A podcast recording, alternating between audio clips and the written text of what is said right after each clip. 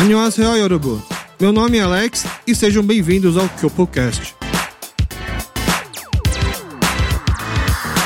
No episódio de hoje, tive o prazer de ter uma conversa muito divertida com o Samuel On, mais conhecido no mundo do hip hop como Samuqueira. Ele nos conta um pouco da sua história, de como começou a sua paixão por música e rimas, e até mesmo a sua experiência de vida na Coreia e com que opôs de outros países. Espero que gostem. Seja bem-vindo, Samuqueira. Muito obrigado por ter topado participar aqui do nosso KyopoCast. Eu que agradeço pelo convite. É uma honra. A gente sempre começa o programa pedindo pro convidado do dia fazer aquele constrangedor Chagisoge, a sua auto-apresentação. Coisa básica, coisa rápida, aquilo que você acha que talvez seja mais relevante para os nossos ouvintes saberem de você. Beleza. Primeiramente, meu nome é Samuel Kalmin Won, mais conhecido como Samuqueira, ou no outro cenário como Obi-Wan. E sou atualmente, né, desde, desde muitos anos já, o primeiro descendente coreano a ter cogitado de cantar rap. Boa. A gente sempre imagina que o, a, a própria auto-apresentação do convidado vai ser uma coisa mais modesta. Por isso é que eu preparo aqui uma outra pequena apresentação, que provavelmente vai ter erros, porque a gente vai puxando no Wikipedia, na internet, e nunca é terra de ninguém, né?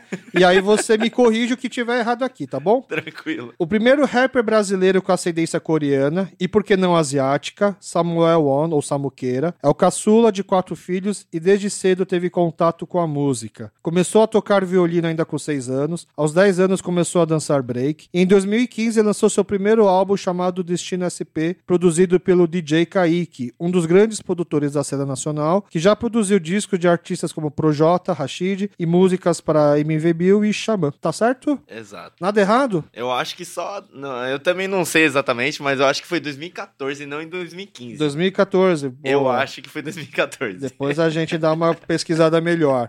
Eu, eu, eu botei 2015 porque eu achei algumas matérias de 2015 falando do lançamento do CD. Então não sei se de repente foi matérias que foram depois do CD ter lan sido lançado. É que o CD lançou e depois foi o show, né? Então talvez pode ter Ah. tido esse gap de, de divulgação. Entendi. E hoje em dia ainda um rapper ainda lança um CD? CD não é uma coisa muito de velho, não? É que eu vim da escola que CD era, era o mínimo que você podia fazer pra você considerar um músico. Ah, você, se você não tem CD. É igual, por exemplo, o cara que faz um curso de chefe de cozinha. Ele Exato. fala que é chefe, mas ele não tem um restaurante, uma cozinha pra trabalhar. Aí, quando eu comecei, era literalmente essa cultura do álbum. Pô, você tem que ter um álbum. Então, se você tem um álbum, você tem que prensar ele e botar nas lojas pra vender. Entendi. Então, por mais que naquela época também tinha internet, tinha Spot- o Spotify, SoundCloud, tudo, as músicas eram lançadas primeiramente no SoundCloud. Então, se a música estourou no SoundCloud, pô, da hora. Isso era antes de eu lançar. Isso aqui, mesmo nessa época, era o CDzinho na mão. Então, se você vai no centro, não sei mais hoje em dia se eles fazem isso, mas naquela época era vender CD em mão em mão. Tipo, ah, CD custa tanto. Aí vai vendendo e vai divulgando o seu- seu trabalho dessa forma. E você lembra quanto custava um CDC quando você lançou? Acho que tava uns 10 reais. Nossa, É, eu acho que tava uns 10 reais. Eu lembro que quando eu era moleque, existiam as lojas de CD, né? A gente aqui entregando idade, né? Mas é, CD era coisa de 15, 20 reais, mas há muito tempo atrás, né? Eu ima- nunca imaginei que fosse baratear, achei que fosse acompanhar a inflação, fosse ficar mais caro, né? Eu nem tenho ideia de quanto, se ainda tem loja que vende CD e quanto, por quanto vende um CD hoje. Eu sei que meu CD ainda você consegue comprar lá na loja Gringos. Records, lá na, Na galeria? Do, é, galeria do reggae, do, É do do- lado da, do sei. rock. Você consegue comprar lá meu CD ainda. Ah, e você sabe quanto tá hoje, não? Não faço ideia, mas eu sei que eu fui na loja, salve Ney, e eu vi o meu CD lá E- na e- prateleira. Se eu vou lá e eu compro um CD hoje, você ganha alguma coisa com isso? Ah, não necessariamente. Pra mim, todo, todo o lucro do, da loja Gringo Stores é dele mesmo. É Entendi. tipo uma parceria de divulgação. Por mim, eu vejo dessa forma. Mas o CD fica lá consignado, ele teve que comprar um lote antes, aí você já ganhou nisso, aí ele vai vendendo o CD. Não, ele vende, aí. Não, pera, agora você me pegou. Porque eu não lembro se ele me pagou um tanto pra pegar um tanto. Ó, de repente achou dinheiro no bolso aí, aí nem tá sabendo. Eu não lembro, é que faz tantos anos. Entendi. É que teve uma galera que eu deixava, eles vendiam, eles falavam, ó, a gente vendeu tanto. E eu aí- deixei em duas lojas. E aí depois de ter lançado o Destino SP, que é o seu primeiro álbum, produzido pelo DJ Kaique, você... A cultura já mudou, não precisa mais lançar um CD hoje pra você ser um artista, pra você continuar trabalhando. Hoje em dia, com todo respeito, quem grava CD. Meu computador não tem leitor de CD. Começa por aí. Onde você vai ouvir o CD, né? É, eu, eu, tipo, mas mesmo assim eu compro CDs. Eu, eu sou do, do colecionador. Tá. Então eu gosto de deixar na prateleira. Você compra CD. Compro. Cara, compro. eu vi uma matéria esses dias que eu- foi que eu me senti muito velho, porque o pessoal tá falando que agora a moda. É vinil. Não, não, não é mais vinil, agora é CD. É CD. É tipo, o vinil já, já passou. Agora o que é legal, tem gente começando a comprar CD agora, não mais o vinil, entendeu? Eu falei, caramba, então. Eu, eu compro os dois. É, que nem eu, eu nas- nasci em 83, né? Então, quando eu comecei a ouvir falar do pessoal, falei assim: Nossa, você viu, vai ter uma festa nos 90. Eu falei, como assim festa nos 90? Isso é um tema hoje de festa? É um tema, como assim? Aí eu falei, nossa, agora que eu vi, realmente, é igual quando na minha época tinha festa nos 70. Então é uma coisa. É, tá geração em geração. Entendi. Então, como que um artista sobrevive hoje? Vai, vamos lá. Você já não precisa mais lançar um CD, até porque as pessoas. O Spotify te paga alguma coisa?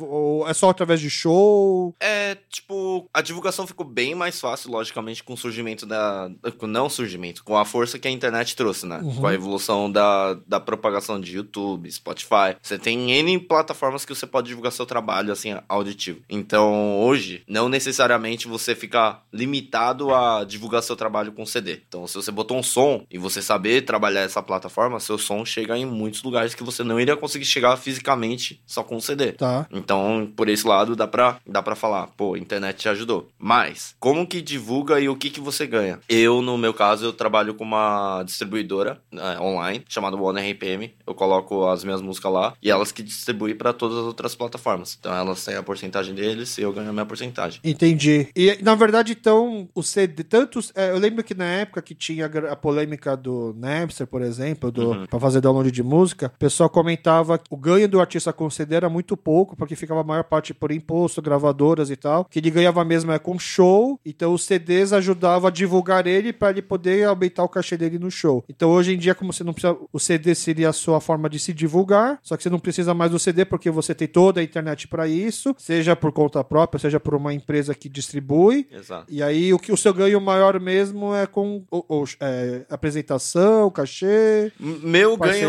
ganho, meu ganho real, assim, em questão música, eu ganho muito em show, Tá. sabe? Mas não é nem questão, tipo, dinheiro. Eu tenho muito mais retorno, assim, mostrando ao vivo do que o que eu iria ganhar na divulgação, assim, de músicas de plataformas. Ah, entendi. Mas isso é visão minha. Mas, logicamente, é exatamente o que você falou. Muitas das vezes o artista socorre a, a encarecer o cachê, porque normalmente essas plataformas você tem que ver com vitrine. Você só vai estar divulgando, é um investimento que você faz. Entendi. Ou, por exemplo, o YouTube hoje paga, por exemplo? Porque eu sei que o YouTube não paga para alguns tipos de conteúdo, tipo de criança, pegadinha, eles não estão mais monetizando. Música monetiza? Monetiza, monetiza, né? Mas se você falar alguns, algumas palavras, alguns palavreado errado, Ah, já tira. já tem umas E- limitações. E no caso do rap é difícil, né? Já, já, já é tem um pouco umas mais limitações. complicado.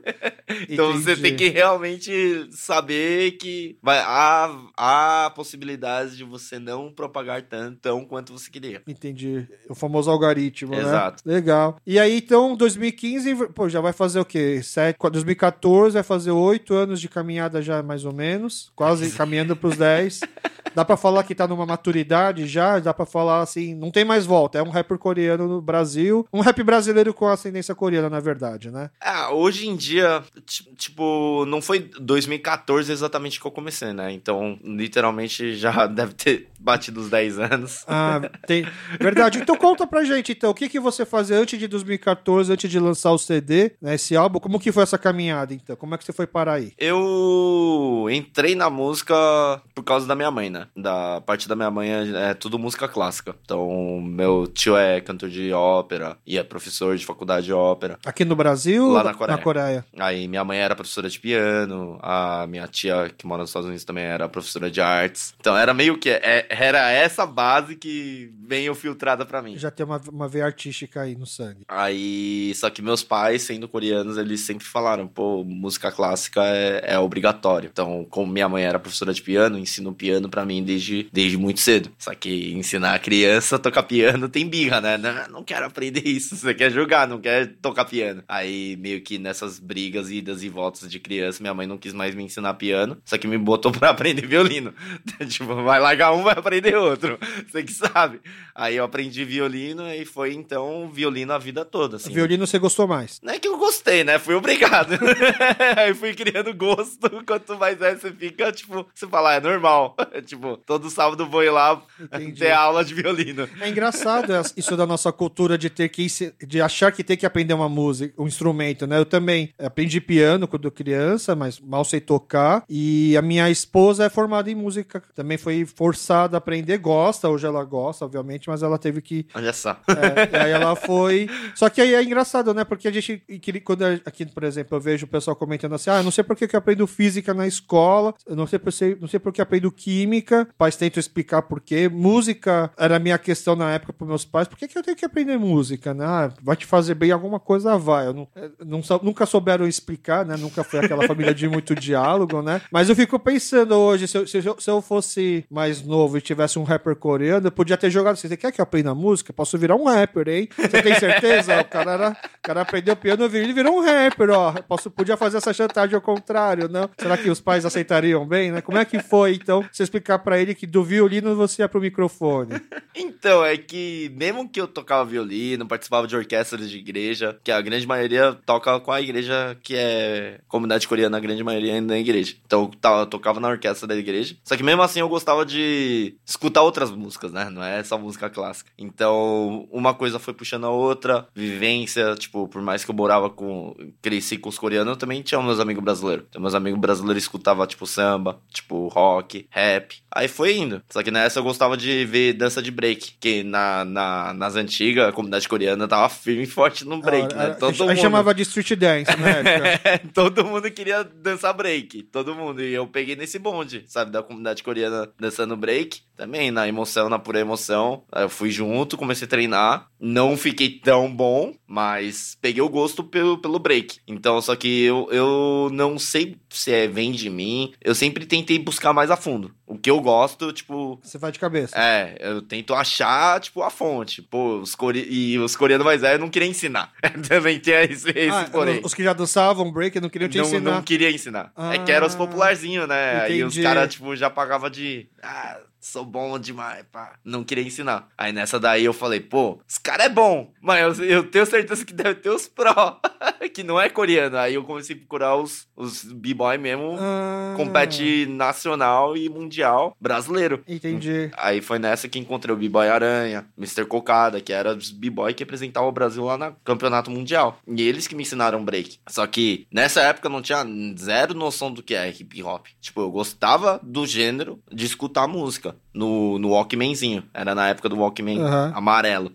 Tijolão. Aí nessa daí eu. A gente gravava apertando o rec. Só que eu não gravava a música inteira, eu só gravava esses pedaços. Então era literalmente um mixtape de Entendi. pedaços. Fazia um mixtape de pedaços. Era um, era um bagulho muito estranho. Quem escutar hoje. Um compilation. É, quem escutar hoje o tape não faz mínimo sentido. Já escutei recentemente e falei, meu, como que eu me diverti escutando isso? tipo, literalmente o pitaco que corta brusco, assim, e começa outra música. Entendi. Aí nessa daí, o Mr. Cocada ele já cantava rap, além de break. Tá. Então ele viu que eu tinha zero noção do que, que é rap. Ele sabia que eu escutava uma música ou outra. Da cultura rap, você diz, cultura hip hop. Ele, ele falava, pô, você conhece essa música? Então meu leque de rap naquela época era coisas que eu escutava da Coreia, que meus irmãos mais velhos escutavam, uhum. que já era difícil de escutar porque tinha que mandar um CD. Minha avó mandava os CDs e eu escutava assim de orelha no quarto do meu irmão. E coisas que a gente via na MTV, né? Os videoclipe que passava. Então, na época, o videoclipe mais impressionante que eu vi para mim que rap era o Eminem. Vidal Me, esses clipes mais, tipo, uhum. cartunesco, por assim falar, só que era... Mais comercial. É, só que pra mim era, tipo, nossa, que da hora. E a batida mais me agradava do que, por exemplo, sei lá, Britney Spears. Sabe? Eminem me agradava mais do que Britney Spears. Eu, aí... Mas era só chegar nesses caras mais, mais pica, assim, do, do break, que falou, me ensina aí, que eles ensinavam também? É que Diferentemente eu tam... dos honk, do, que não ensinavam? É, foi bem mais rápido. Naquela época, eu, eu sei que hoje a Coreia é muito foda, assim, nessa parte de dança. Com certeza. Mundialmente. Naquela época já era também, não. Naquela época era literalmente. Não existia YouTube. Então. Não que- tinha como eles saberem se também eram. Se tinha gente boa na Coreia. Tinha uns caras foda da Coreia, só que a gente baixava tudo por casar, Limeware, lembra Sei, dessa época? Era, tipo, horrível de esperar um vídeo tá pronto, mas a gente baixava. Eu baixava ao menos os vídeos dos coreanos. né? Eu sabia os nomes dos, dos grupos coreanos. Não, nem sei, nem faço ideia de como eu consegui aprender os nomes dos caras. Falar sinceramente, não existia YouTube, né? Mas você chegou a mostrar o material do pessoal que dançava na Coreia pra esse pessoal aqui do Brasil, por exemplo? Não, eles já sabiam porque eles já Ah, foram eles já pra sabiam. Coreia. Ah. Eles já foram pra Coreia competir. Então eram os caras que iam lá pra competir mundial. E aí, eu, eu, de uma certa forma, esse pessoal conhecia melhor a, cena Com da certeza. dança coreana do que você que é coreano. Com certeza. Assim como muita coisa, na verdade, aqui acontece ho- até hoje com a nossa comunidade, né? É. Dá- dá um pouco de vergonha e orgulho misturado, né?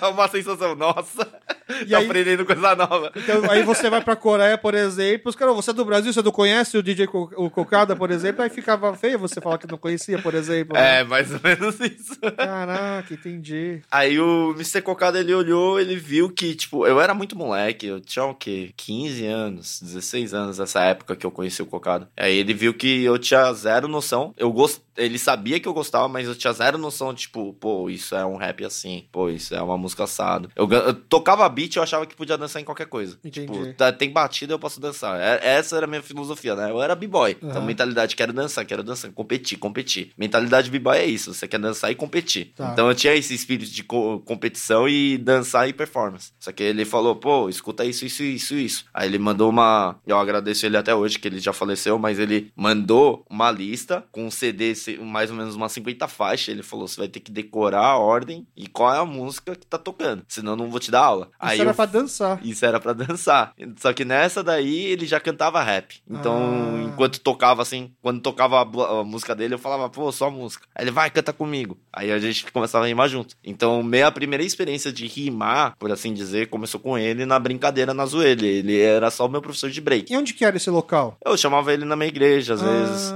Ou às vezes ele chamava no estúdio dele. Entendi. Ele era um professor particular que colava mesmo. Ele me ensinava, ele. Entendi. Foi o mentor, praticamente. Foi mentor, foi mentor. E- ele e o. O Mr. Cocada era artista solo, fazia parte de um grupo? Ele- Ou rap dele? Como, como B-Boy, ele fez parte do Tsunami All Stars, né? Com o B-Boy Aranha, ter o Pelezinho, Tá. né? que eu não vou lembrar de todos os nomes agora, mas era o grupo, um dos maiores grupos pra representar o Mundial aqui do Brasil, naquela época. Entendi. Cara, que legal. E aí, pelo que eu percebi, você, você curtia competir, então, né? O Porque pra mim é sempre assim, eu vejo vídeo de competição de b-boy, eu não consigo entender quem que ganhou. Assim, eu vejo que a galera se animou, mas pra mim sempre ganha quem fez por último, porque parece que acabou ali, entendeu? Então se você tira Jockey Pô, você começa, puta, você já perdeu.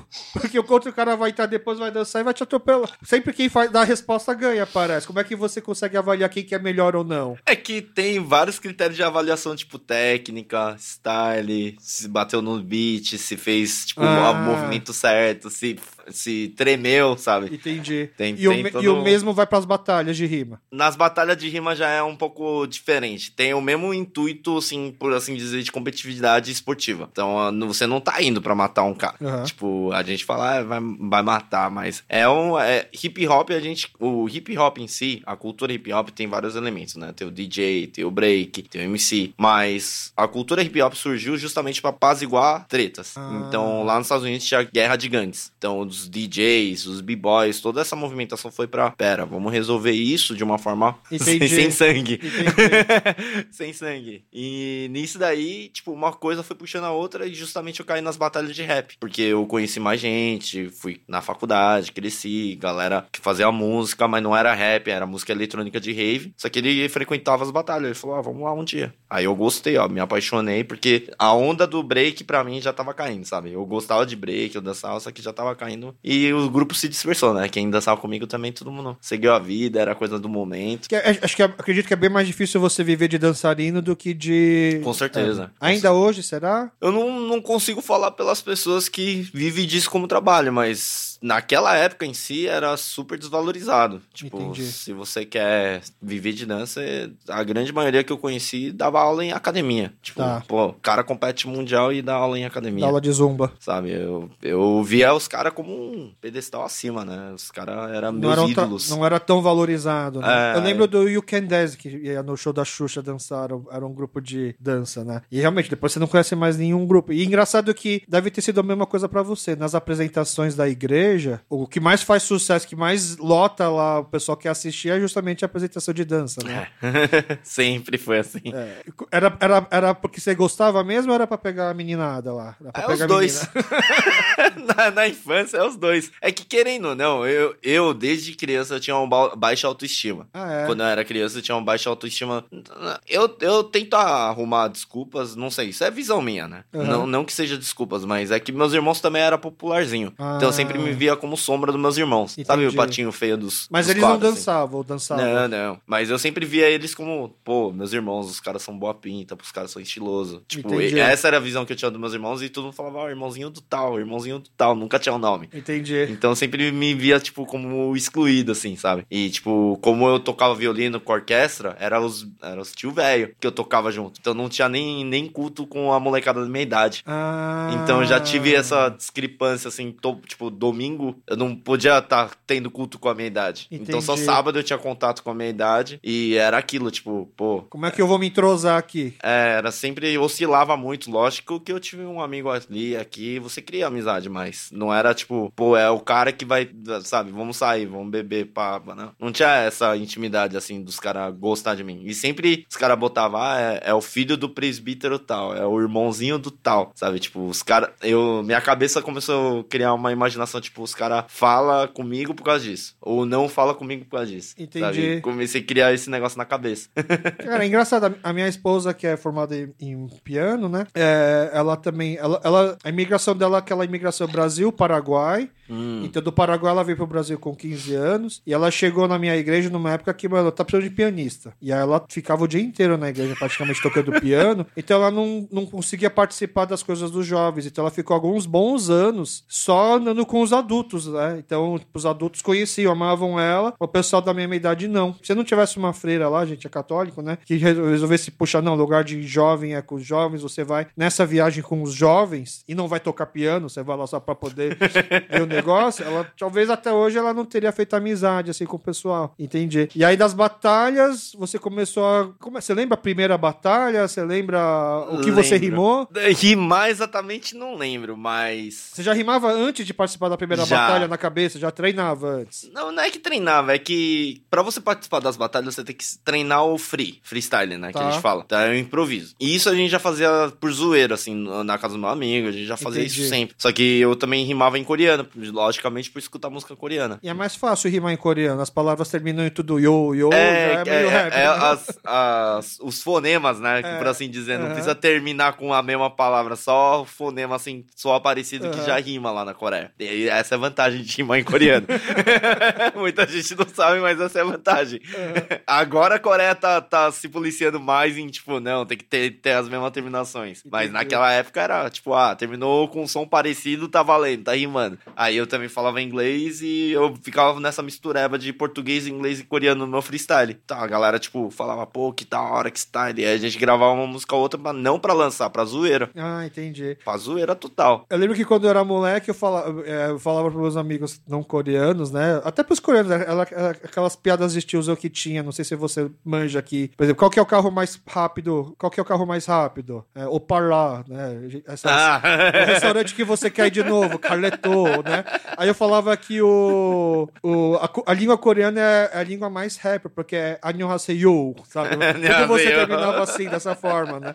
Eu ficava imaginando, pô, é meio fácil fazer rap na Coreia. Aí hoje, hoje ultimamente, assim, eu tava ouvindo uns rapper coreanos e pensei, puta, é mais fácil ainda, porque não dá pra entender o que o pessoal fala, né? Os caras tão acelerando, né? É, nossa, aí eu fico falando, como é que alguém. Como é que canta isso no Noreban, por exemplo, né? Esses rap de hoje, por exemplo. Antigamente, né, quando era época de sei lá, não é rap bem, era um pop, né? O T.O.D., que você Hum. mistura rap e era, era, era, era quase um Claudinho Bochecha, assim, você Pode crer. tem um ritmo, né? Mas Pode hoje crer. em dia não dá pra acompanhar. Hoje em dia é mais. A gente fala o termo pista, né? Mais pista. Hoje em dia é balada. É, é tipo música que vai tocar mais em Ah. baladas atuais. Entendi. Aí, nessa daí do, da batalha de rap, a primeira batalha eu entrei por acaso. Tipo, a gente foi na batalha do beco e meu nome entrou assim na lista, porque tem uma lista, os caras pegam um papel. Beco, beco do Batman. Isso. Da Madalena. Era a batalha do beco. Aí, qualquer batalha, Santa Cruz, qualquer lugar, se você quer entrar na batalha, é só você dar seu nome. Não Chega- precisa pagar nem nada. Não, é só chegar antes. Chega antes, porque o bagulho lota, Entendi. dependendo da batalha que você tá indo. Aí você dá o nome, aí os caras montam uma chave, é sorteio. Os caras vão pegar o nome, pá, pá, pá. Só que meu apelido na época era Little Buda,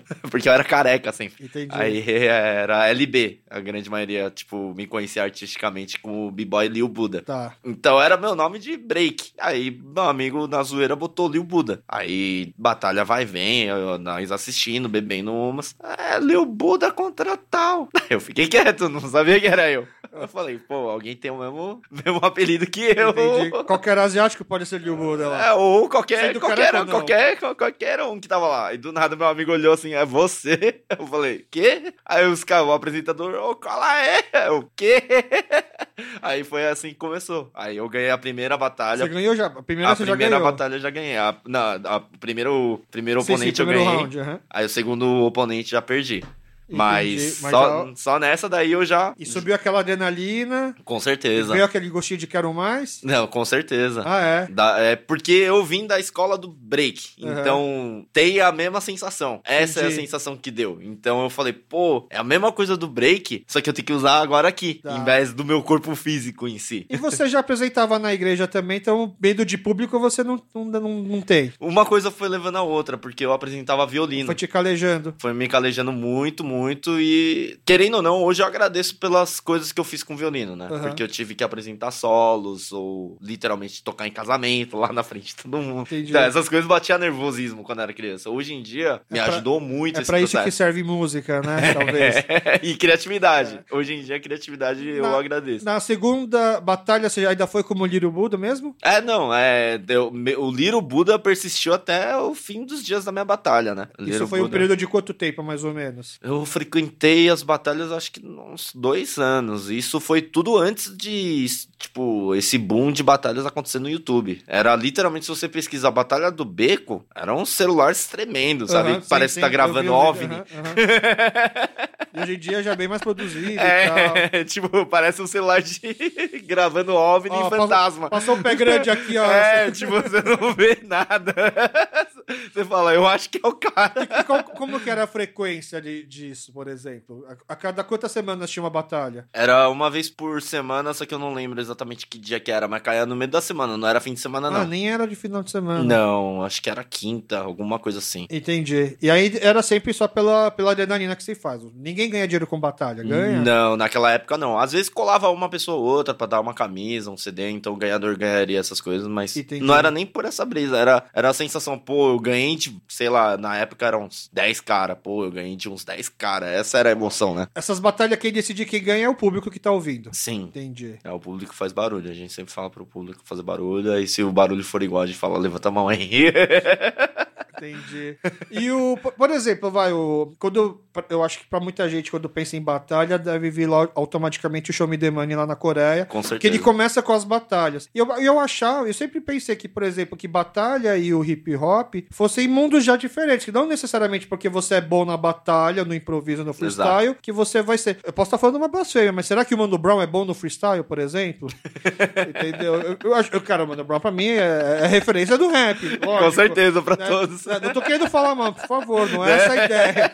Mas eu fico. É, é um- é estilo totalmente diferente, né? É meio. Sei lá, às vezes parece ser meio a gente preconceito da nossa parte querer botar tudo no mesmo pacote e querer sair. Que um cara faça bem tudo nisso, né? É, eu, eu já expliquei isso uma vez. Tipo, a diferença do MC de batalha e um MC que grava música. Tipo, isso sou eu falando. Sou eu.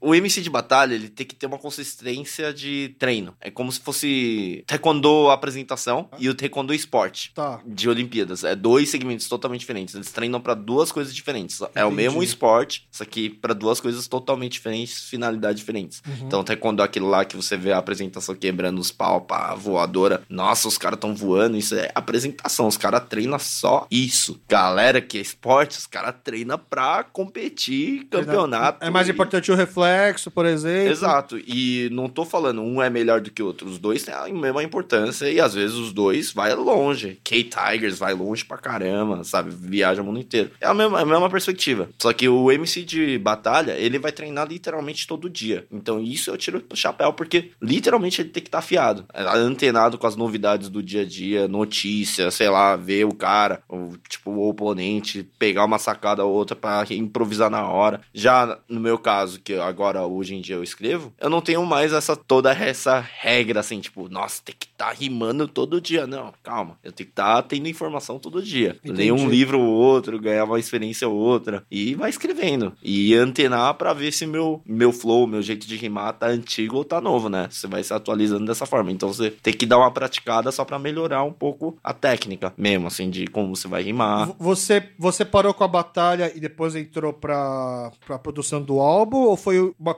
foi Começou meio que um com o fim do outro meio que junto? Ou teve uma pausa entre uma coisa e Não, outra? foi meio que gradativo, assim, foi terminando e subindo. Entendi. Tipo, eu já tava gravando enquanto eu já tava parando de participar das batalhas. E quando eu gravei a minha primeira música, eu gravei com um amigo meu que fazia rock. Ele não entendia zero, zero de rap. Aí ele, ele tinha um, um estúdio. Aí ele falou: Ah, eu gravo pra você, traz o beat aí eu gravo. Aí então eu tive a primeira vez que eu entrei no estúdio pra gravar. Nunca tive essa experiência. E esse primeiro beat você conseguiu como? Internet mesmo. Ah, Aqueles de graça mesmo e vai. Entendi. Aí eu fiz uma música, tipo, nem lembro a letra, mas era alguma coisa de guerra, não lembro, mas era uma brisa minha. Aí eu só tinha literalmente essa música e eu falei, meu, gostei dessa experiência de gravar em estúdio, nunca tive isso. Aí eu peguei essa música, falei, pô, eu quero- só que eu quero estudar melhor pra eu começar a gravar umas músicas melhor. Já que eu tenho esse amigo, vou começar a gravar umas músicas melhor. Essa era minha, meu pensamento. Mas como que eu posso gravar melhor? Porque no começo eu tava pensando, pô, eu vou gravar, mas eu não manjo o que gravar e como começar e o que que eu tenho que fazer. Aí eu falei, ah, vou começar a conhecer, assim como eu conheci os melhores b-boys do Brasil da época, falei, vou conhecer os rappers brasileiros. Então nessa época eu falei, ah, quem que tá em alta assim da batalha, já que eu tô participando de batalha? E os caras que tava mais famosos na época era Emicida, Rashid, Projota, DJ Kaique, e aí essa você colou neles de novo. Colei neles. Cara, aí isso é admirável. Você.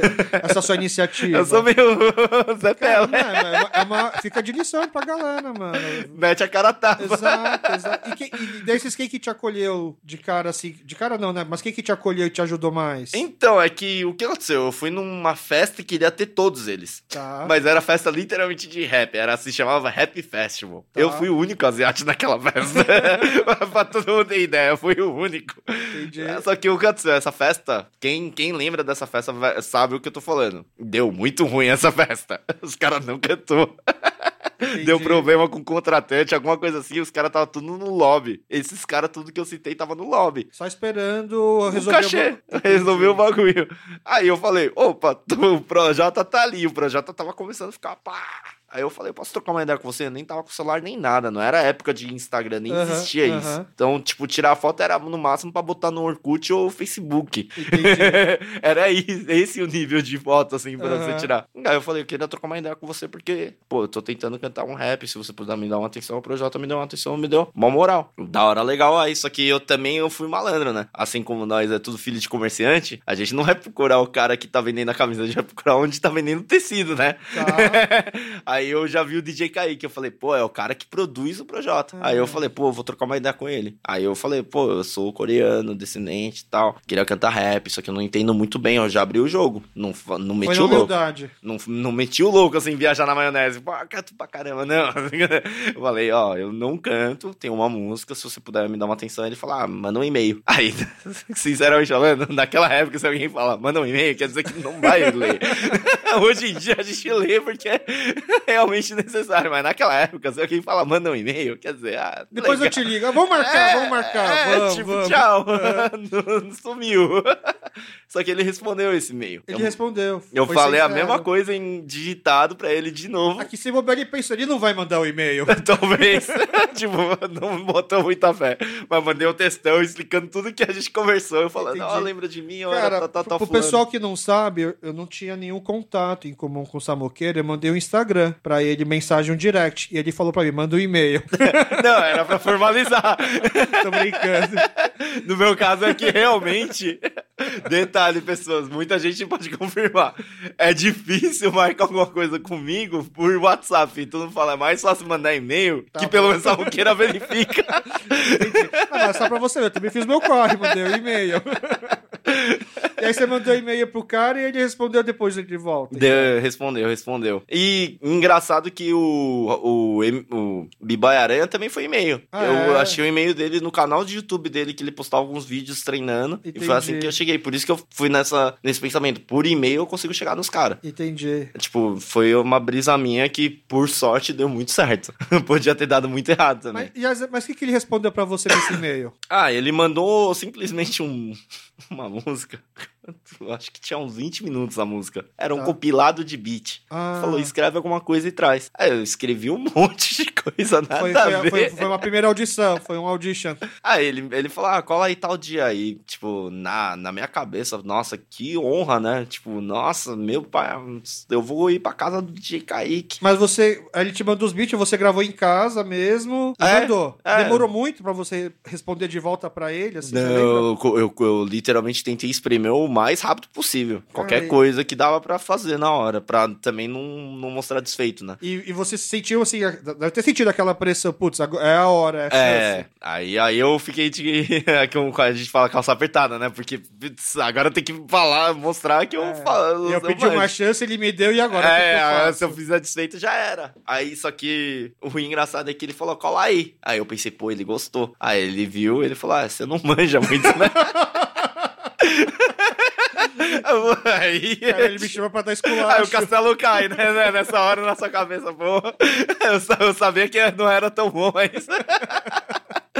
Só que. Mas por que ele chamou então? Então, é que ele, na época, não tinha. Não tinha, assim, grande número de asiático rimando. Tinha um japonês ou outro rimando, mas não era al- algo comum de ver. Entendi. E não era, tipo, grande, a grande maioria Tá. sabia da existência dessas pessoas Tá. também. É engraçado, porque esse é o nosso segundo episódio. Primeiro a gente entrevistou a Catarina Hong e ela fala, né, que ela teve muito esforço pra trabalhar, pra poder chegar, mas que ela acredita que de uma certa forma ela, te- ela entrou na televisão por cota também, porque o produtor na época, lá o editor falou assim: "Não temos rosto asiático, precisamos, você é boa, então vem". Então de uma certa forma aqui também foi uma espécie de cotas que você teve Com pra poder entrar nisso. Com certeza, com certeza. Querendo ou não, ter sido asiático me ajudou muito Entendi. tipo, em muitos aspectos do hip hop e rap. Porque tem aquele lado de pessoa ter o pé pra trás, justamente por eu ser asiático. Hoje em dia, né? Mas no, naquela época que eu entrei era novidade. Entendi. Então, os caras me via como asiático, mas meu comportamento é brasileiro, né? Minhas gírias, tudo. Aham. Meu jeito de vestir. Então, tipo, os caras via, ah, não, o cara não tá pagando de rap, sabe? Tipo, vestindo roupa larga, falando do jeito que fala pra, pagar de rap. Não, eu nasci. Tem, um pouco, tem, uma, tem, um pouco- tem alguma coisa de verdade aí dentro. É, porque se você Queira ou não, é uma, é uma história sofrida que é o que geralmente motiva as histórias de rap, né? É, aí querendo ou não, tipo, você percebe quando a pessoa tá tentando fingir um personagem, né? Mas eu Entendi. nasci literalmente no Canindé, no Braz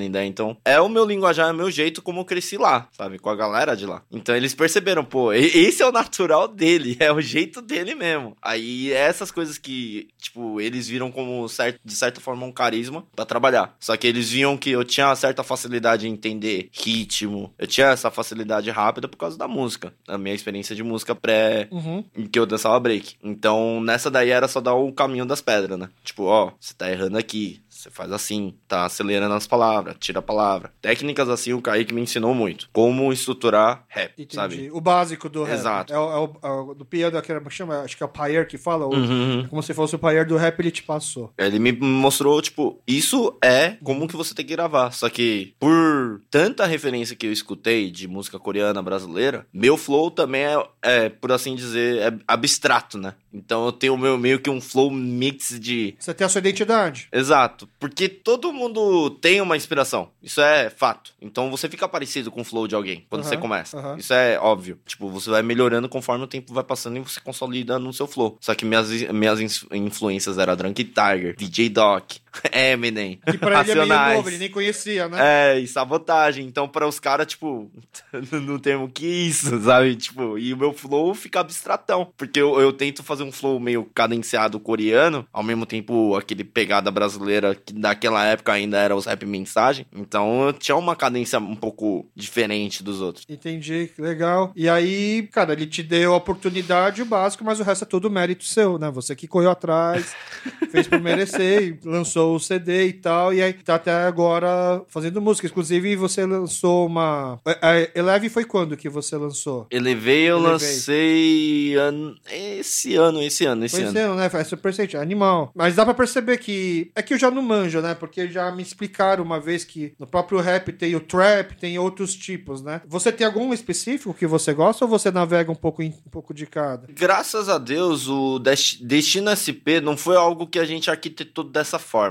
Que da- Arquiteta dessa forma, eu digo, a gente fala de tudo. Eu falo de tudo no Destino SP. Então, não porque eu falei, pô, aí eu vou ter flexibilidade de cantar qualquer tema. Não, era, era literalmente eu não sabia o que falar. Tipo, ah, tá, eu vou lançar um CD, mas do que que eu vou falar? Aí tem uma galera que já começa só música romântica ou música gangster. Eu não sou nenhum ou nem outro. Eu tenho uma, uma vivência minha. uma- Você é uma pessoa normal, um pouco É. de tudo. Só que aí eu queria falar muito de mim, tipo, das minhas experiências sendo filho de imigrante, ou dos meus rolês, das minhas brisas, assim, ah, a mina eu penso dessa forma, ah, os rolês com meus amigos é dessa forma, as maluquices minha é dessa forma. Então cada faixa é brisas e brisas e brisas. E certas coisas que é relato pessoal, opiniões pessoais. Tipo, Cinderela é uma opinião pessoal minha quanto à estética de beleza. Destino SP é um relato da minha vida, porque eu queria falar sobre minha imigração, mas também não entendo a fundo. E também é um estudo que nunca vai ter um fim, porque é inúmeros imigrantes. Então eu falei, vou falar dos meus pais, porque é o que eu entendo da história da minha família. E eu aprendi um pouco mais, porque não é coisa que o- os pais falam tão abertamente pros filhos, né? Tipo, Sim. a minha vida foi sofrida, vem aqui. Não, não, não fala isso Tem no, um dia, filtro, no né? café da manhã,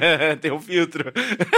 Entendi. Então, foi muito essa questão de desabafo pessoal meu. E hoje eu agradeço de eu ter tomado essa decisão, porque eu posso fazer qualquer tipo de música, eu não sou criticado por isso. Entendi. Então, é só eu vejo mais pela perspectiva, eu tenho que só amadurecer mais as ideias do que eu já já cuspia. Teve algum momento que os teus pais te desencorajaram ou falaram você tem certeza? Ah, ou te expulsaram de casa? Não, graças a Deus não. Gra- a sorte de ser caçula. Entendi.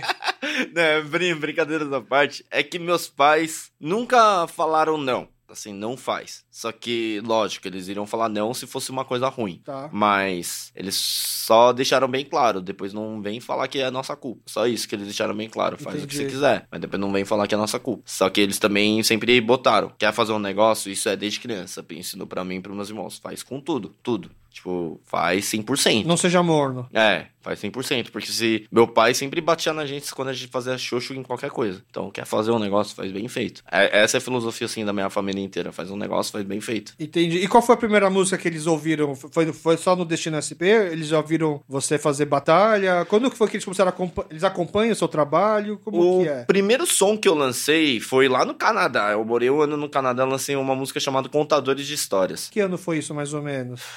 Uh, acho que 2013. Foi pouco antes de você lançar mesmo. Foi, foi. Aí nessa daí era com o beat do Kaique, eu lancei no Canadá e meu pai e minha mãe já tinham YouTube e tal. E eu tinha falado, ah, vou lançar uma música. É, literalmente, se eu escuto contador de histórias, eu vejo que a, a ideia é boa, mas ainda falta muita técnica. Mas a, a, a ideia do som, eu falei, pô, é um som legal, vou gravar aqui no Canadá, aquela mentalidade, pô, tô na gringa, vou gravar um clipe aqui. Aí quando eu lancei, bateu mil visualizações, um negócio assim, tipo, orgânico. Aham, logo Meu- de cara. E naquela época eram outros números, né, também. Era outros números. Aí meu pai e minha mãe vê que mil pessoas estão assistindo. Não é mil pessoas aqui do Brasil, era literalmente pessoas que eu fiz amizade lá na- no Canadá, né? Aham. E como eu trabalhei de guia turístico, logicamente entrombei mil pessoas lá. Entendi.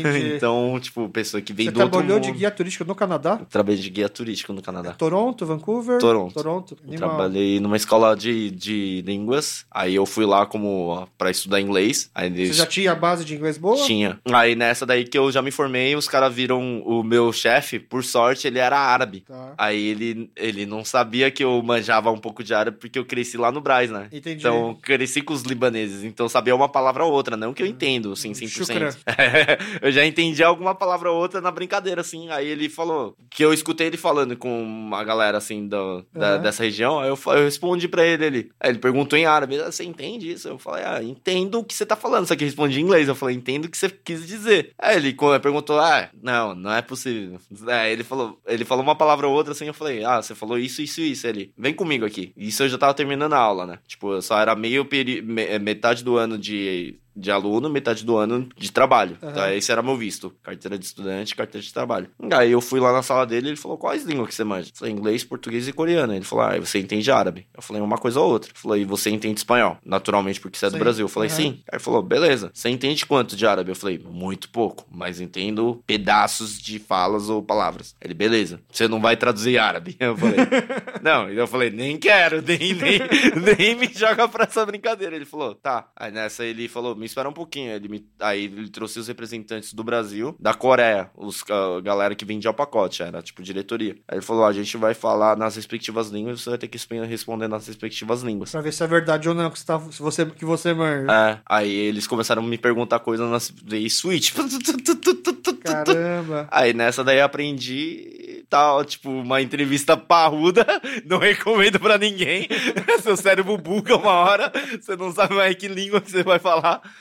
Aí depois disso ele falou, pô, você conhece o que de Toronto? Aí eu, como eu falei, eu tenho um, um pensamento meio bizarro. Quando eu cheguei lá, eu não, não tenho família, não tenho amigo. Eu literalmente fui lá pra esfriar a cabeça, né? Num Aham. país frio mesmo.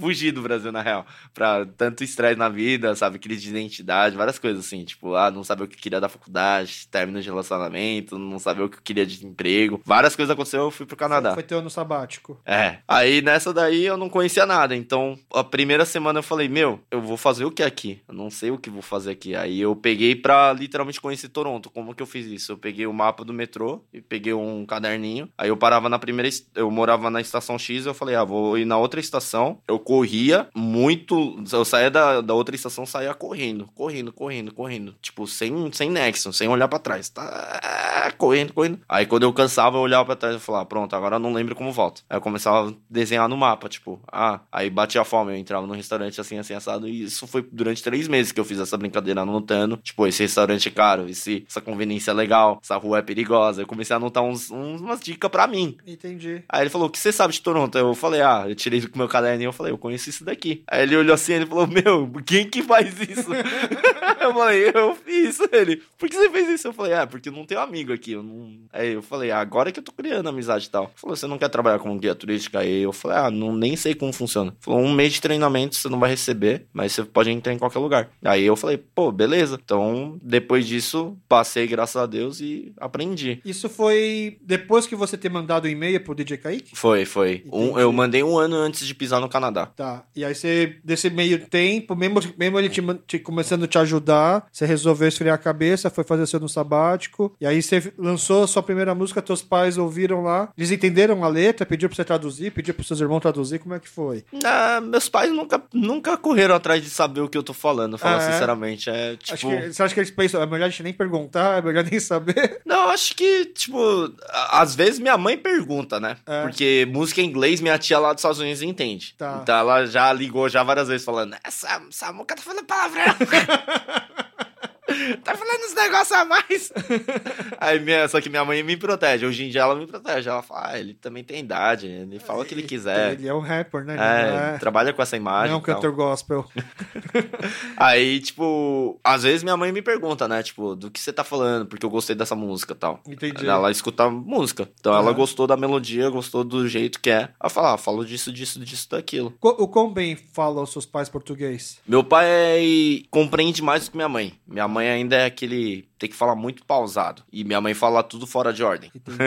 então você tem que fazer uma palavra cruzada Mas com em ela. casa é só coreano que vocês falavam. Só então. falo em coreano com meus pais, até hoje. Entendi. Que meu pai também veio, veio na loucura, né? Então, normal, hoje em dia eu falo, a gente é muito reflexo do, do meu pai, sabe? Eu e meus irmãos, sim. Porque meu pai também veio na loucura, que não manjava um A de português. Ele veio aqui. Tipo, quase no final da ditadura ele pisou aqui no Brasil. Entendi. E, e você já fez rap em coreano? Já, já gravei em rap em coreano, E- mas. Esse eles ouviram? Eles ouviram. Você acha que eles entenderam a letra? ou Foi também en- igual a gente. Entenderam, só Porque é reclamaram que eu falo palavrão pra caramba. isso, isso é inevitável, né? Que se você vem de família tradicional coreana, Sim, sim. palavrão é. É que é um choque, né? É. Eu tenho um filho de três anos, fico imaginando. O meu filho, ele fala zebra em inglês, zebra, ele fala meio é, shepherd, sabe? e a gente fica assim muito assustado. Então, ó, isso aqui é uma palavra que a gente não pode perguntar pra ele na frente dos outros, entendeu? Mas aí eu fico imaginando o choque, né? Porque queira ou não, cara, você já com 30, quase 30 anos, você já fez? Vai fazer 30? Eu faço 31 esse ano. Então, queira ou não, ainda é a criança, né? Não tem jeito isso. É, não, a gente é eterna criança no, no olho dos nossos pais, né? Mas por que, que você resolveu fazer um rap em coreano, por exemplo? Foi, era pro público aqui do Brasil ou era voltado pra Coreia? Não, era pro público da Coreia mesmo. Ah, é? é? que eu sempre, sempre que introduzo inglês coreano, não é pra mostrar, tipo, ah, eu manjo inglês, eu manjo coreano. É mais porque eu quero mostrar que eu tenho essa facilidade, assim, por assim dizer, pra público gringo, né? Porque, com todo respeito, não é um público brasileiro que vai dar play pra uma música coreana, assim, Sim. é um nicho. Então, Hoje em dia não, né? Hoje em dia não. Por causa do K-pop É. já ajuda bastante. Mas, tipo, se eu for falar do cenário do rap aqui do Brasil, tipo, eu, eu não, não teria tanto, tanta caminhada assim se eu cantasse só em coreano. Tá. Eu vejo dessa forma. Mas aí chegou a repercutir na Coreia? Como é que você distribui lá? A sua, a sua distribuidora não tem como mandar música pra lá, por exemplo. Não, Não, no isso. caso eu conheci umas pessoas que trabalham com samba na Coreia. É uns coreanos que tocam samba na Coreia. Entendi. Ah, a gente, acho que eu já vi esses, uns vídeos do pessoal cantando pagode. Isso, eu convivi Sei. com eles. Mas essa relação é porque quando eles vieram aqui, eles vieram umas duas vezes. Se chama Repercussion. Aham. A primeira vez eles vieram, aí a comunidade coreana que meio que fez um tour com eles, consulado e tal. Beleza. Você né? foi guia turístico deles aqui do Brasil. Não, então. Essa primeira vez não conheci eles. Ah, só que tá. eu já tinha visto eles no Luciano Huck cantando e tal. Ah, eles foram até o Cadeirão. Foram, foram. E eu achei foda porque eles cantaram música popular brasileira que nem Não, brasileiro. eles cantam bem, é, cara. Nem brasileiro, assim, a Aham. grande maioria conhece. Eles cantaram umas músicas raiz, assim, de samba. E eu, eu conheço por causa da, da escola de samba que eu colava, assim, com meus amigos e tal. Aí eu falei, nossa, eles estão cantando bem, porque meus amigos me falaram, ah, era domingo, churrasco, caldeira do Hulk, domingo. A gente tava fazendo churrasco, ah, começaram a me zoar, ah, os coreanos vão cantar samba aí. Pá, eu falei, nossa, lá vai, lá vai. Aí quando botaram lá, os caras cantou, fez fizeram mó feio. Fizeram mó bem, eu falei, nossa, um dia eu quero conhecer esses caras. Essa época eu já tava cantando. Só que nessa daí, os caras foram embora pra Coreia, não tive oportunidade. Essa que eu fiquei sabendo porque comecei a seguir eles nas redes sociais, eu fiquei sabendo que eles voltaram de novo aqui pro Brasil, só que tava na Bahia. Eles ficaram, tipo, uns dois meses na Bahia, depois iriam passar em São Paulo. Porque enquanto eles estavam na Bahia, eu mandei mensagem em coreano, eu falei, ô, eu gostei pra caramba do trampo de vocês, se vocês passarem aqui em São Paulo, pô... Ia passar, né? A escala, não tem como ir pra Coreia sem ir pra cá. eu falei, se vocês forem vir aqui, ficar um tempo, queria conhecer vocês. Aí ele falou, ah, beleza. O dono da empresa, ele falou, ah, beleza. O cara de dread, assim, Zion. Aí quando ele veio pra São Paulo, eu levei pros lugares que eu conheço, né? Escola de samba, vai, vai, pá. É os lugares mais underground, mas Aham. é pra mim, Aham. sabe? É meu rolê. É o rolê real brasileiro. É, tipo, Galeria do Rock, eu levei esses lugares assim, comer um pastel de rua, sabe? Os, os restaurantes mesmo, legal, pá. Aí eles falaram, pô, da hora que quando a gente acabou de chegar, você levou num restaurante coreano. Eu levei no Picor. Tá, eles já Então- estavam sedentes por um kimchi. É, aí o cara já gostou de mim por causa disso, porque assim que ele pisou em São Paulo, eu já levei pro Picor e ele comeu, ele falou, pô, eu tava precisando disso. Aí no dia seguinte eu levei eles na Liberdade, pá, um tourzinho ali, levei na Beco Beco do Batman, depois levei na Galeria do Rock, aí no, dia, no outro dia eu levei na Vai Vai e a gente fez a festa e vazou. Ele, aí ele falou, meu, o que o consulado fez de tour pra mim, o seu é três vezes melhor, porque eu, eu, eu conheço o que que eles têm interesse, né? Aham. É samba, essas coisas, é mais rua, cultural, né? Entendi. Aí você chegou pra Coreia visitar esse pessoal? Eles me, me, me chamaram. Eles Ah, falaram, é? junta umas, umas passistas e uns caras que toca samba e vem pra cá. E você vem como tradutor. Aí nessa daí que eu fui, ele possibilitou eu conhecer os rappers, porque ele produz pros rappers lá da Coreia. Os rappers coreanos. Os caras famosos, por coincidência e por Entendi. sorte, assim, tipo, do acaso. Ele produz pra uns caras que eu falo, nossa, mano, é uns caras famosíssimos. Aí nessa daí eu falei, ô, eu sou fã desses caras. Ele falou, pô, eu trabalho com eles direto. Se você quiser, pode tirar foto com eles, gravar com eles. Aí eu gravei com Kunta graças a essa conexão. Kunta hoje em dia do Show Me the Money Aham. se destacou. Só que naquela época, Kunta era tipo, eu era fã, e só que ele era famoso no backstage. A Entendi. grande maioria só conheceu ele agora. Eu, eu Você já conhecia ele desde antes. é, a grande mas eu, e eu falo, foi demorado esse sucesso dele. Tinha que ter dado esse sucesso desde aquela época. Porque cara- ele já era esse talento, o que ele mostrou agora é de- de- desde E, e aquela aí você época. ficou quanto tempo lá? A primeira ida eu só fiquei um mês. Quando você levou as passistas? Minto, dois meses, é. Só fiquei dois meses. E- Mas elas foram pra fazer o que lá? Foi pra... Porque... Pra, pra desfilar junto com eles. Eles, eles Entendi. tocam no meio da rua como bateria de samba mesmo. Porque quando você vê na televisão lá o pessoal fala samba, é sempre aquela música pam, pam, rará, tarará. dá até vergonha, né? O Repercussion é literalmente, eles simularam uma escola de samba lá na Coreia. Que animal. Então é, sei lá, uns 200 bateristas. Mas eles, eles têm público pra isso lá. Não tem público. Não é barato levar as passistas daqui pra lá, por exemplo. Então, a renda deles é que eles fazem muita performance em, tipo, shopping. Tá. Tipo. Entendi. Às vezes eles são chamados pra fazer clipe ou apresentar em uma TV, tipo, Entendi. do lado de um artista. Eles fazem esses bicos assim que ganha dinheiro. Entendi. E aí, essa primeira vez você ficou só um mês. Um mês ou dois meses, não, não lembro ao certo. Aí, a segunda vez que ele me chamou foi pra eu trabalhar como professor de cultura brasileira. Então, eu iria ensinar certas coisas, assim, da cultura brasileira pra eles. Cultura, tipo, não exatamente a cultura, mas traduzir pra eles entenderem melhor as certas coisas, tipo... Entendi. Até as letras das músicas também. Exato, porque eles cantam coisas que é de candomblé, Aham. sabe? Umbanda, eles, eles não fazem ideia do que, que é orixá, então... Entendi. Não que eu seja, mas eu consigo traduzir muito melhor pra eles, né? E pesquisar também, né, cara? Exato, porque se tivesse um coreano que é do candomblé umbanda, os caras chamariam esse cara, mas é difícil até você achar um, um coreano que é. Então eles falaram, pô, você entende? Eu falei, eu entendo, mas não sou, sabe? Tipo, não Aham. posso falar que entendo 100%, mas sei explicar. Aí ele falou, ah, pode ser, vem. Aí eu fui lá, expliquei as letras da música tal, etc. Aí eles, aí eles também queriam aprender gíria, como é que é o convívio. Tipo, era, era literalmente três vezes por semana. A primeira aula era sobre traduzir músicas que eles cantam. A segunda aula era de gírias, pra eles comunicarem. E a terceira aula era, tipo, convívio. Então era um rolê simulando como se fosse no Brasil. Entendi. Essa foi a segunda vez que você foi. Aí Isso. você ficou quanto tempo? Um ano. Aí você ficou um ano.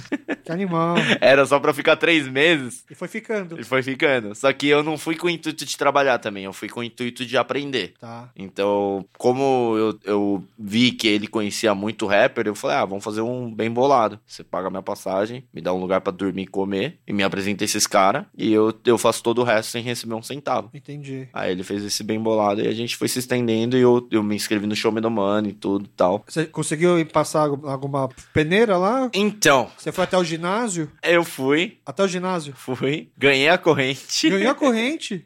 só que é, é televisivo. Então Sim, é imagino. tudo manipulado ali. Aham. É tipo, queira ou não acreditar, tem pessoa que pode não acreditar, mas o, a Mnet, que é a dona do, da- Aham. do, do programa, eles me ligaram e falaram: Ó, como tem muito que o Paul participando dessa vez, era a época do Nafla, Show Me the Money Putz, eu 777. assisti esse. Era muito que o Paul participando, era Sim, eu. é, os, os prime... Era o Nafla e como é que chama o, o Magrinho, que era a dupla dele? O Lupe. Lupi, por... é. Tinha, tinha muito. Aham. Era, não era só ele de que o Paul. Mas é- era tudo que o pó americano. A grande maioria. Aham. Então, de qualquer forma, era previsível um que o Paul ganhar. Era Tá. previsível. Aí, só que eles viram que tinha um latino-coreano. Aí, só que eles falaram, pô, a gente. Você não tem como voltar na próxima temporada. Daí os caras começaram a jogar uns papos, tipo, ah, a gente, a gente dá mais destaque, a gente joga você pra quarta de finais e tal. Na temporada 8. É, só que não era meu planejamento morar na Coreia, né? Então Entendi. eu falei, ah, se não for dessa temporada, melhor não. Eles falaram, pô, então a gente não vai conseguir te dar ênfase, sei lá o que, sei lá o que. Começando a jogar muita conversa e o Hyun que tava me agenciando, aí falou, meu, sinceramente falando, não topa, é melhor pra você. Aí eu falei, ah, eu vou escutar esse Hyun que manja, já trabalha nesse circuito, Aham, do que os- sim. escutar essa balela desses caras, né? Tá. Que ele falou, meu, numa dessa ele pode se transformar num cara, tipo, frustradão, arrogante, como alguma coisa, só Na porque, você, só porque você, tipo, ficou nessa birra aí de querer participar dessa temporada. Quem que, quem que foi o, o juiz lá no ginásio pra você que chegou foi lá pra... o, foi o Noxar. Tanto que meu episódio não, não foi nem ao ar. Isso que é Entendi. impressionante pra mim, porque eu tava no joio. eu tava lá, eu só não sei, tipo, o nível de edição dos caras é surreal de eu não ter nem aparecido. Mas, por exemplo, você chegou, você passou do primeiro, você ganhou o cordão, aí depois você foi pra outra fase lá que é... Que é... Não, então, do cordão, no Ah, offline, ah, os caras já tirou meu cordão.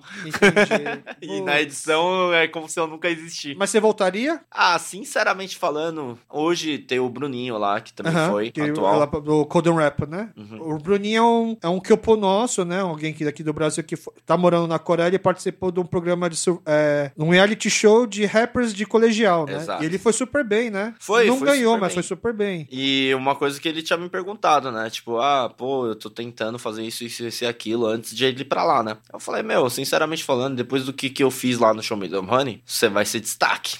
Entendi. Porque era o que eles queriam, né? Tipo, Entendi. o latino. Aham. Então, pra mim era muito previsível ele dar muito certo, sabe? Não desmerecendo o trampo Aham. dele. Ele Sim, fez um sim. trampo legal. Aham. Fez um trampo legal. Ah, você já, vocês conversaram antes dele ir. Sim, Já sim. conhecia ele? Já, já. Já tinha visto ele rimar aqui? Tipo. Não, Não? não. Ele Entendi. só mostrou um áudio ou outro via WhatsApp, mas é nada mais do que isso. Porque Aham. eu vi que ele era uma vertente da nova escola, né? Então, Tá. quanto a isso, eu também não quis opinar muito, porque fica tio velho, né?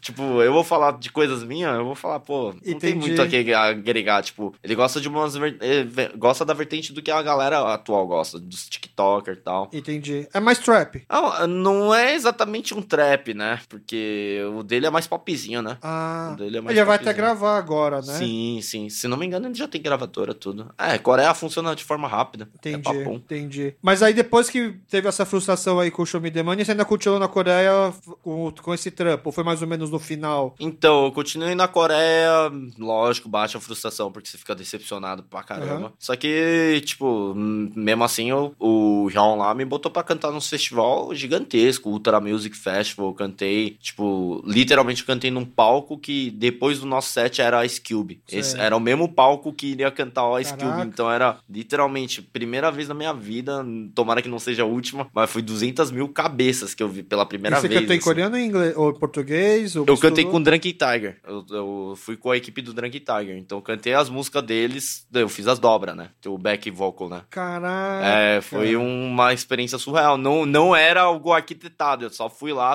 porque o, o Hyun é, é percussão da banda do Entendi. Tiger. Aí Ele me levou. Só que a Yumire me conhecia por causa que eu ia lá nos ensaios e ficava conversando. Ela falou, pô. Yumire é a diva coreana. É, né? é ídolo, sabe? Aham. Eles todos são meus Que ídolos. animal. Aí eles gostaram de mim porque é um fã, mas ao mesmo tempo eu sou, sou do mesmo nicho deles, né? Aham, Eu sou um artista que entende Sim. do que tá acontecendo também. E eles gostam do Brasil pra caramba por causa que tem fã, fanbase aqui. Aham. E nisso daí, a, nesse show em si, pra mim foi um marco histórico, assim, que eu falo, porra, botei a bandeira na, na lua. Depois disso, não, não, não sei mais o que eu comi isso. Porque ela tava no show e eu lá, sabe, no, na, na mesa de som. Aí a Yumire cantando, só, aquele Good Life. Sei. Yeah, what you get out. Só que ela tava cansada, ela olhou pra mim, ela só fez assim. Mentira. Aí, não, aí eu falei, ah, beleza. Tipo, ficou lá no palco, né? Tipo, é a minha cabeça. Aí ela chegou, botou mão assim em mim, ela falou, em inglês, ah, canta pra mim. Aí eu, quê? Ela botou o microfone, ela deu uns tapas na costa, ela vazou pra tomar água. Aí eu comecei a cantar as dobras, né? Dobra a gente fala que é só uns pitacos, Tá. sabe? Pra terminações das frases, Aham, tipo... sei. Aí o JK viu que era eu, porque do nada a, a voz da mulher dele sumiu, né? Ele olhou pra mim, ele, ele- só que ele gostou porque minha voz é, é bem, Aham, querendo ou não, é alta pra caramba também. Aí eu comecei a cantar com o meu estilo, só que as letras deles, pá, cantando junto e tal. Aí depois ele, terminou, aí ele chegou na minha orelha, terminou a música, ele chegou na minha orelha porque o Busy tava falando já, preenchendo. E os caras é tudo certinho, sincronizado, não tem tempo de Aham. ficar quieto ali. Aí o JK chegou assim ali, foi foda. A próxima música vai tocar beat, sei lá o quê. Você canta em português. Não canta em coreano e nem em inglês, canta em português. E foda-se. e vai. Aí eu cantei em português. Aí todo mundo começou a gritar, 200 mil cabeças gritando, tipo, nossa. E foi- aí foi freestyle ou foi alguma batida que. alguma rima Não, que algumas, tinha? algumas músicas minhas. Só Entendi. que eu percebi, pô, se eu cantar só em português, ficar lento. Querendo ou não, é só flow. Aí eu falei, pô, tem que mandar um speed flow, outra. Aí eu comecei a fazer uns speed flow freestyle, pá. Aí a core... speed flow impressiona qualquer lugar do mundo, né? Entendi. Tipo, se você mandar Aham, aqueles rapidão, sei. aí Aham. todo mundo já entende porque é metralhadora, né? Aham. Aí todo mundo. Ah! Aí os caras falaram, pô, mano, que da hora, você canta pra caramba. Aí na Nossa. minha cabeça, mas vocês não entenderam nada. mas pra mim foi a melhor experiência de todas. Cara, como é que dorme depois disso? Como é que Não. volta pra casa e dorme, né? Não, saí tremendo, saí tremendo de lá. Tipo, essa última ida pra Coreia pra mim foi bom porque eu aprendi como que é ser um coreano. Legal. Tipo, foi a conclusão final de identidade, assim. Hoje eu sei que eu sou brasileiro. Tipo, isso eu tenho total convicção. Sou brasileiro, mas também sou coreano. Mas coreano não no sentido, pô, eu posso ir lá na Coreia morar na Coreia. Não, não sou nesse nível de coreano. Aham. Tenho, vou ter dificuldades, tem coisas que eu não concordo com a própria cultura, por mais que é nossa, tem coisa que eu falo, pô, não, não tô acostumado com isso. Uhum. Não me sinto bem. Uhum. Então, pra mim foi ótimo essa ida. E Ficou a- mais fácil pra entender seus pais também? com certeza, com certeza. Eu super valorizo. Hoje, hoje eu entendo melhor, tipo, Chondemar Pamar. Tá. Sabe? Tipo, é a forma formal e a Aham. forma chula de conversar. Hoje eu valorizo muito isso. Antes eu era, tipo, ah, por quê? Porque é mais velho. Hoje não. Eu tenho a noção de como que eu tenho que tratar uma pessoa. Então, só que também com a malemolência de ser brasileiro. Então, se a pessoa me trata com desrespeito, acabou, Chondemar. acabou. É, é que quando eu era moleque eu falava, quer ser chamado de real? Então tem atitude de real, paga aí alguma coisa, entendeu? Era É mais ou menos isso. Só que hoje em dia, tipo, eu, eu literalmente aprendi a ter um respeito, assim, por causa da vivência na Coreia. A Coreia te obriga. Sim. Tipo, não tem essa de, ah, não, pá, sobre... Não, mora um ano pra ver. Você vai ter que aprender da pior forma. Porque é, é uma cultura muito rígida. Aham, sim. Você sente, assim, morando lá. A minha mãe, ela costumava falar que a gente aqui é mal acostumado, que a gente quer abusar e usa essa cultura como muleta. Então, as coisas que convém da Coreia a gente pega, as coisas que convém do Brasil a gente pega, e a gente fica, às vezes, muitas vezes, o reflexo do pior dos dois. Exato. Em vez de ser o melhor dos dois, né? Exato. Então, durante muito tempo ela falava isso, eu entendia, mas não levava tão a sério, e quando vai ficando velho, não tem jeito, né? Você vai entendendo melhor, né? Aí, pra mim, a Coreia foi a melhor, tipo, fase da minha vida de ma- amadurecimento, assim, pós, pós velho, por assim Aham, dizer, né? aham. Tipo, Você voltou quando, então, de lá? Eu voltei em 2018, por Ah, aí. entendi. Pouco antes de começar a pandemia, então. Pouco antes de começar a pandemia. Entendi. Então, tipo, eu tive a, a matu- dois momentos de maturidade na minha vida, né? Foi o Canadá, literalmente por morar sozinho, fazer tudo sozinho. Lá, lá que aprendi a ser extrovertido, assim, aprender a conversar, a comunicar, porque era o único jeito de sobreviver. E o segundo momento foi a Coreia por amadurecimento profissional e vida. E lá, tanto no Canadá quanto na Coreia, você não acabou se aproximando, se identificando mais com os Kyopo de lá? Eu, eu sempre, sempre fui correr atrás de Kyopo lá no, no Canadá. Aham. Porque eu, eu pensei não em andar com um brasileiro nem com um coreano. Porque eu falei, pô, se eu tô indo num, num país que fala inglês, eu não vou andar com um cara que não sabe falar inglês. Essa era a minha mentalidade, né? Então eu já fiz o quê? Eu fui pras igrejas canadenses, Tá. porque eu já era de igreja, então eu sempre Aham. tive essa filosofia, tipo, do Brasil, né? Aham. Pô, se eu andar numa igreja, pelo menos os caras me chamam pra sair pra comer. Tá certo, tá certo. Igreja coreana funciona dessa forma. Aham. Pelo menos comida tá tendo. Todo Aham. domingo tem um kimchi ali. Boa. Só que lá, os coreanos não sabem falar coreano. Aham. É tipo, que É igual ao Brasil, É. mais ou menos. Tem os corebão, só que Aham. é outro, outro horário, outro culto. Aham. Então eu fiz amizade com os caras, só que eu também aproveitava e ir cedo pra comer kimchi das titia. as, as tia velha dava kimchi. Só que elas viram que eu falava muito bem coreano. Aí elas, elas falavam, nossa, você falava bem. Aí, aí comecei a ter um carinho enorme por andar numa igreja só. Só que a, a igreja que eu fui foi indicação de um pastor, porque eu tinha ido na maior igreja lá do, de Toronto, tá? Onde tem que opor pra caramba. Tipo, é um. Fica no Christ também, não? O bairro, você lembra o bairro que era? Putz, é, era. É, Não lembro o Eu, bairro. eu lembro que acho que Koreatown lá em Toronto era. Tem o dois é, tem o. Christie e tem um lá em cima. É, é, acho que é lá. Só que não era nem isso, era um lugar longe. Era um lugar longe. Eu Entendi. lembro que, tipo, mano, era. Mas era- morava coreanos por lá? Quando você ia pra igreja, você já via restaurante coreano, mercado coreano? Não. Já, já. Tá. Só que essa igreja era, era um negócio surreal de grande. Era tipo uns 80 pastor, um bagulho assim, tudo jovem, não era tio velho. Era Entendi. jovem. Era tipo, parecia da idade do meu irmão era pastor. Aí eu falava, nossa, que igreja é essa? Só que eu falei, não, não dá pra vir aqui, porque é quase viajei uma hora e meia pra chegar nessa igreja. Entendi. tipo, eu vou acordar de madrugada pra ir pra igreja. Não, não. Aí eu não era tão assim, crente assim Eu também. nem Eu gosto tanto de quem é, assim.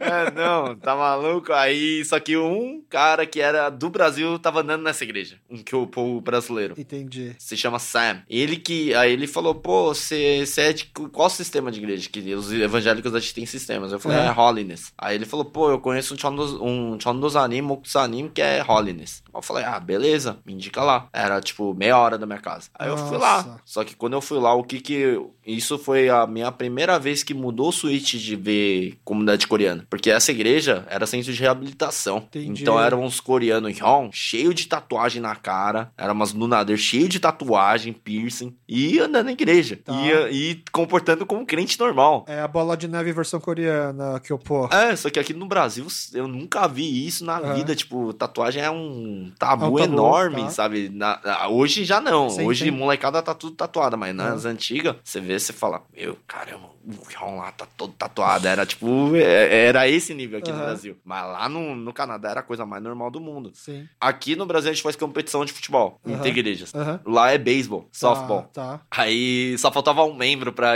pra essa igreja entrar no time. Aí os caras falaram, você joga? Eu falei, nem sei o que que é isso, eles. A gente ensina. Aí eh, nessa brincadeira de eu falar que pelo menos você ganha comida, eu ganhei aula grátis de, softball. Aí eles pagavam aquele negócio da máquina atirar e pá. Putz, é animal Ah, isso. é muito louco. É muito bom. É muito louco. E uma vez por semana eles pagavam pra mim de graça pra jogar com os caras. Nossa, o meu sonho era ter uma máquina dessa aqui no Brasil. Quando É eu- muito meus pais louco. moram na Coreia, sempre que eu vou visitar, Nossa, é muito eu divertido. jogo até cair o braço. E os- lá os caras gostam de hockey, logicamente, e UFC. Tá. Então, es- a- essa galera dessa igreja, eles gostavam disso. Então, eles me chamavam, tipo, muitas vezes da semana, ô, cola aí na minha casa. Aí comprava chicken, bebida, ó, cerveja, assim, a gente assistia. Eu falava, nossa, que rolê nada a ver, mano. Por que que eu tô dando um rolê desses com os caras desses, sabe?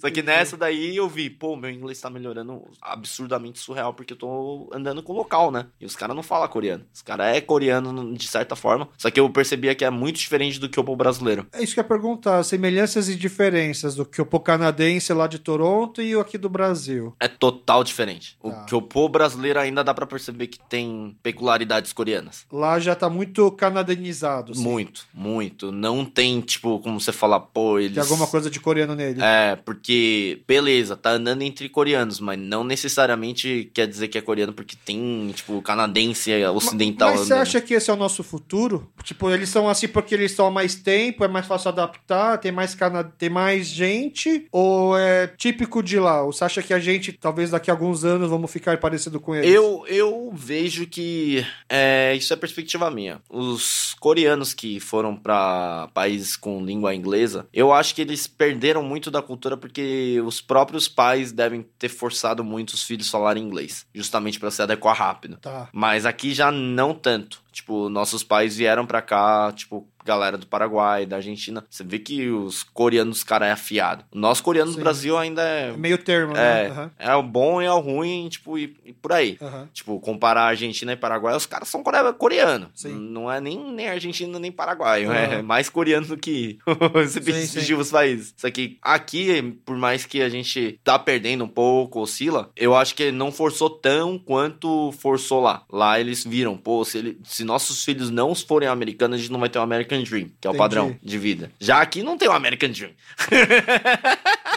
Aqui a gente tá muito cômodo no nosso gueto, né? Exato. Então, nossos pais souberam fazer a bola de meia e falou, pô, dá pra se virar, dá pra pagar as contas, dá pra pagar a educação. E, e queira ou não, eu acho que a gente tem um timing bom do Hallyu, que quando a gente poderia estar começando a perder essa questão da identidade coreana, a gente tá agora sendo muito bombardeado pela, pela música, pelo Netflix, novela, filme, né? Então, queira ou não, a gente ainda tem mais agora recursos. Talvez os coreanos, os primeiros geração 2 da década de 80, se- final de 70, eles tenham mais dificuldade hoje em, falar coreano do que essa nova geração agora que já tá sendo bombardeado pela cultura, Isso né? é, isso é real, porque meu irmão mais velho, ó, eu eu falo coreano, meu irmão mais velho entende, mas não fala. Aí, ó. Meu irmão mais velho entende, mas não fala. Entendi. Aí minha sobrinha, a filha do meu irmão mais velho, não fala. Ela tá aprendendo a falar coreano agora. A minha cunhada, a esposa do meu irmão mais velho, ela veio da Coreia. Ela fala 100% coreano, ela é corebona. Aham. E mesmo assim a filha dela não fala um A de coreano. Tá falando agora porque ela é fã de BTS. Aí, ó. E aí, eu acho que até é mais ou menos esse o motivo do podcast. Assim, a gente aproveitar essas facilidades que a gente tá tendo pra poder tentar segurar essa identidade. Porque eu tenho um filho de 3 anos que eu tenho quase certeza que quando ele tiver seus 15, 16, vai ter a sua crise de identidade, vai querer procurar referências. Eu quero que ele consiga ter o maior, maior número de material possível pra buscar essas referências, né? Eu também vejo assim, tipo, querendo ou não, isso, isso é uma opinião minha. Como a comunidade coreana, eu sendo dos anos 91, eu vi que muitos dos tio que cuidavam de consulado ou, ou cultura coreana, ainda é os mesmos tio.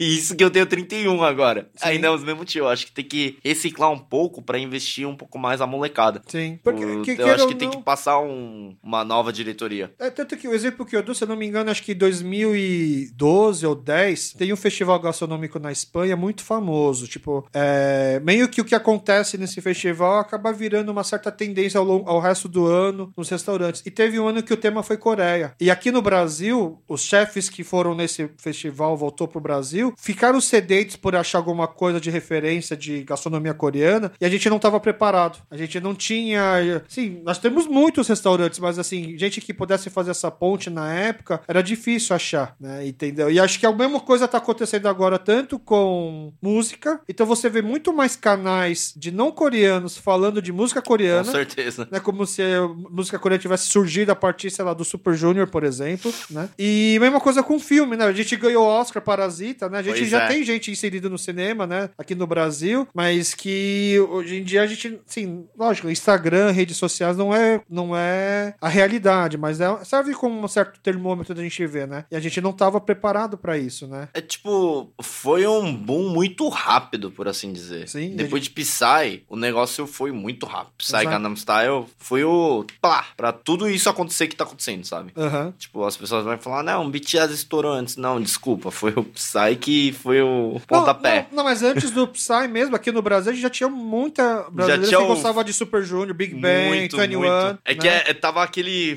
fãs... É, ainda era meio que muito nicho, né? Tanto Aí que. depois foi esse boom de tocar na rádio, ver- Quando na você viu o Canam Style pela primeira vez, você sentiu vergonha ou orgulho? Os dois. É meio, é meio difícil, né? Porque, pô, legal. O Sai é um puta cara assim. é- Carismático. Não, e ele é bom, né? ele não é um cara que caiu de paraquedas. É um cara que lota o show. Exato. E aí você vê ele fazendo. Mano, ele tem músicas muito mais sérias, ele também sempre teve essa veia de humor. E a gente tentando explicar que o que ele tá fazendo é uma sátira, na verdade. Não é que ele é esse Ele tá personagem. zombando os playboy, na real. É, e hoje ele. E aí ele ficou, ele ficou meio que famoso nisso, né? Agora também uma, mesma coisa Round Six, né? Eu vi várias pessoas falando assim do, do ator principal lá, o pessoal falou assim, poxa, agora ele ficou famoso. Não, o cara já é famoso cara, faz cara já é tempo. famoso lá na Coreia. É, é complicado. Super isso. consolidado na Coreia. Cara, putz, assim, tem muito. Eu vou te chamar mais vezes, porque assim, Pô, tem muito papo pra gente desenrolar legal, porque além de querer conhecer mais a sua história, né? é, poder falar pro pessoal que você tá fazendo, divulgar seu trabalho e tal, pra poder conversar também agora.